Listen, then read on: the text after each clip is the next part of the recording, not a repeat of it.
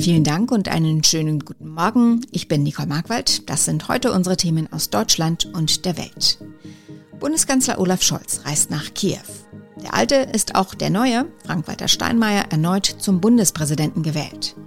Und ein Urteil im Dopingfall der russischen Eiskunstläuferin Kamila Valieva steht an. In der Ukraine-Krise gehen die diplomatischen Bemühungen weiter. Bundeskanzler Olaf Scholz reist heute zu Gesprächen nach Kiew.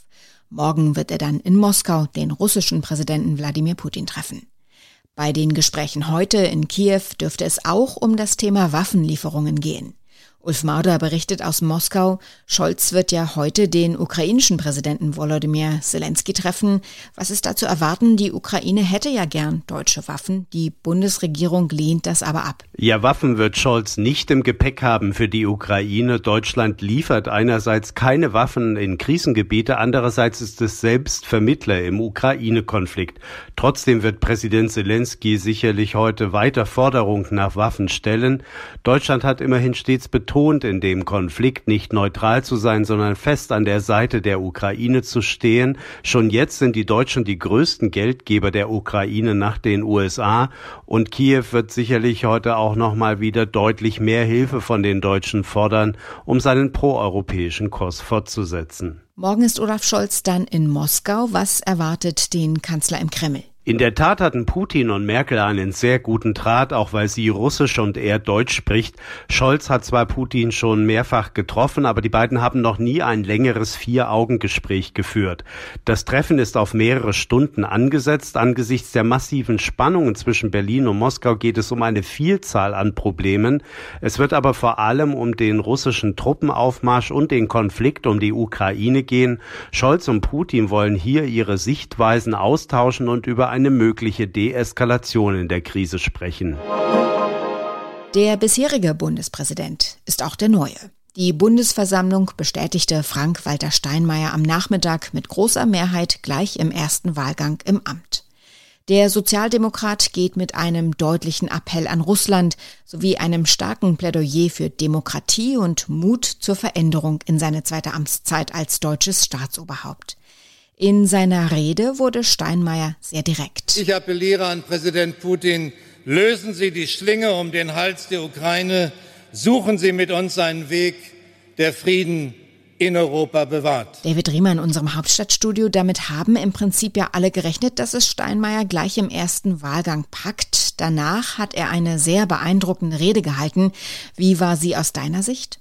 Also ich habe schon einige Steinmeier-Reden in den letzten Jahren gehört. Die gestern Nachmittag war für mich eine der besten, wenn nicht sogar die beste. Was die Ukraine-Krise angeht, hat der Bundespräsident klare Worte Richtung Moskau, konkret an Russlands Präsident Putin gerichtet. Wir sind inmitten der Gefahr eines militärischen Konflikts eines Krieges in Osteuropa und dafür trägt Russland die Verantwortung. Steinmeier sagt, dass die Menschen in der Ukraine ein Recht auf Leben ohne Angst und Bedrohung haben, und zwar deshalb. Kein Land der Welt hat das Recht, das zu zerstören, und wer es versucht, dem werden wir entschlossen antworten. Sehr ungewöhnlich für einen Bundespräsidenten, der sich in die Außenpolitik so klar und eindeutig einmischt. Das hörte sich in der Vergangenheit häufig viel diplomatischer an. Steinmeier wurde ja von Kritikern vorgeworfen, dass er in seiner ersten Amtszeit viel zu brav gewesen sei.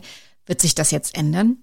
Ja, dazu hat Steinmeier am Abend im ZDF das hier gesagt. Klare Ansagen, ganz sicher, aber man kann sie nicht jeden Tag machen. Man muss darauf achten, dass man gehört wird. Deshalb habe ich immer sehr darauf geachtet, dass ich als Bundespräsident nicht als der tägliche Besserwisser wahrgenommen werde. Lassen wir uns mal überraschen, was wir von Steinmeier in den nächsten fünf Jahren noch geboten bekommen. Wegen Corona musste die Bundesversammlung ja umziehen vom traditionellen Plenarsaal im Reichstagsgebäude ins benachbarte Paul-Löbe-Haus.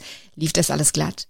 Ja, doch, alles war perfekt organisiert. Großartige Pannen habe ich keine mitbekommen. Schmunzeln musste ich ganz am Ende, als die Nationalhymne gespielt werden sollte. Kurz zuvor gab es diesen Hinweis von Bundestagspräsidentin Baas. Es ist beabsichtigt, es nur instrumental zu machen aufgrund der Pandemie nach Möglichkeit nicht mitzusingen. Aber, wie der Bundespräsident gerade sagt, mitsummen ist erlaubt. Ob da wirklich mitgesummt oder mitgesungen wurde, ich konnte es nicht so richtig raushören. Und Promis waren ja auch reichlich vertreten in der Bundesversammlung. Ja, absolut. Tatortkommissar Dietmar Bär zum Beispiel, Schlagersänger Roland Kaiser, der Chefirologe der Berliner Charité Christian Drosten. Sie alle durften mit abstimmen und wegen der hohen Promidichte wurden unglaublich viele Selfies gemacht. Selbst einige Politiker habe ich gesehen, die sich neben Roland Kaiser beispielsweise haben fotografieren lassen. Es gab aber auch etliche Politiker, die gerne ein Selfie unter anderem mit Bundestrainer Flick haben wollten. Wann hat man auch mal die Chance dazu?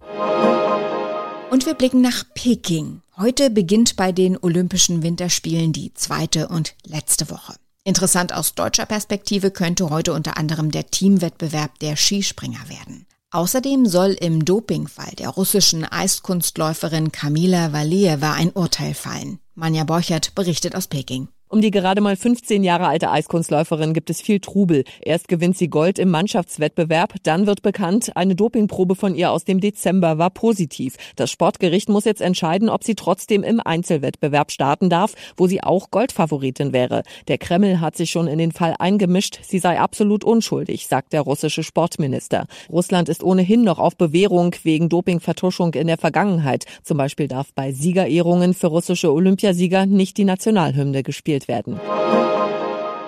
In unserem Tipp des Tages geht es heute an diesem 14. Februar um rote Rosen. Natürlich, weil heute Valentinstag ist und das heißt bei vielen, ein Strauß roter Rosen muss her. Es gibt aber auch originellere Alternativen und sogar gute ökologische Gründe, auf die klassischen Rosen zu verzichten. Ronny Thorau berichtet. Was ist das Problem speziell bei roten Rosen? Ja, die werden massenweise eingeflogen aus der Ferne, aus Afrika oder Lateinamerika. Denn es gibt ja gar keinen Anbau hier bei uns für diesen plötzlichen hohen Bedarf mitten im Februar. Und zum langen Transportweg kommt, dass die Rosen oft mit vielen Pestiziden hochgezogen werden und die Arbeitsbedingungen vor Ort schlecht sind. Da haben die Arbeiter keine geregelten Arbeitszeiten oft, keine Schutzkleidung auch und wissen nicht mal was von den Gefahren durch die Pestizide. Und der Abbau an sich, der ist auch oft noch für die Böden ein Öko- und Klimaproblem. Aber was ist die Alternative? Ja, man kann auf ein Fair Trade Siegel achten. Das hilft zumindest ein bisschen, dass die Arbeitsbedingungen vor Ort besser sind. Aber so wirklich ökologisch grün werden rote Rosen nicht. Man kann stattdessen nehmen, was draußen wirklich im Moment ist, zum Beispiel Zweige von Forsythien oder Weiden, die, wenn man die im Warmen in eine Vase steckt, dann schlagen die aus. Auch Schneeglöckchen und Krokusse, die halten sich recht gut gerade schon in der Vase. Allerdings werden die jetzt eigentlich auch von Wildbienen gebraucht. Ansonsten bleiben noch Trockenblumen zum Beispiel oder Slowflower. Slow Flower, was muss man sich jetzt genau darunter vorstellen? Ist vor allem ökologisch gemeint, also regional, saisonal und ohne Pestizide. Einige Slowflower-Anbieter machen was einfach nur aus dem, was gerade wirklich im Garten wächst und setzen eben auch auf Trockenblumen. Die binden dann Sträuße oder Ringe zusammen, zum Beispiel auch kombiniert mit Gold, Silbern oder messingfarbenen Metalldekorationen. Und sie hoffen auf Sonne, dass einfach ein paar mehr Blumenoptionen jetzt bald dazukommen. Erste Anemonen zum Beispiel. Aber die Slowflower-Anhänger sagen, sagen auch ganz klar, der Valentinstag, der liegt eigentlich völlig in der falschen Jahreszeit, auch wenn der Markt einem da was anderes vorgaukelt. Es gibt seit vergangener Nacht einen neuen Super Bowl Champion, denn die Los Angeles Rams haben im eigenen Stadion die Cincinnati Bengals besiegt. Endergebnis 23 zu 20. Für die Rams ist es der zweite Super Bowl in der Geschichte des Teams. Beim ersten Erfolg vor 22 Jahren war die Mannschaft noch in St. Louis zu Hause und die Cincinnati Bengals müssen weiterhin auf ihren ersten NFL-Titel warten. Soweit das Wichtigste zum Wochenstart. Ich heiße Nicole Markwald und wünsche einen guten Tag.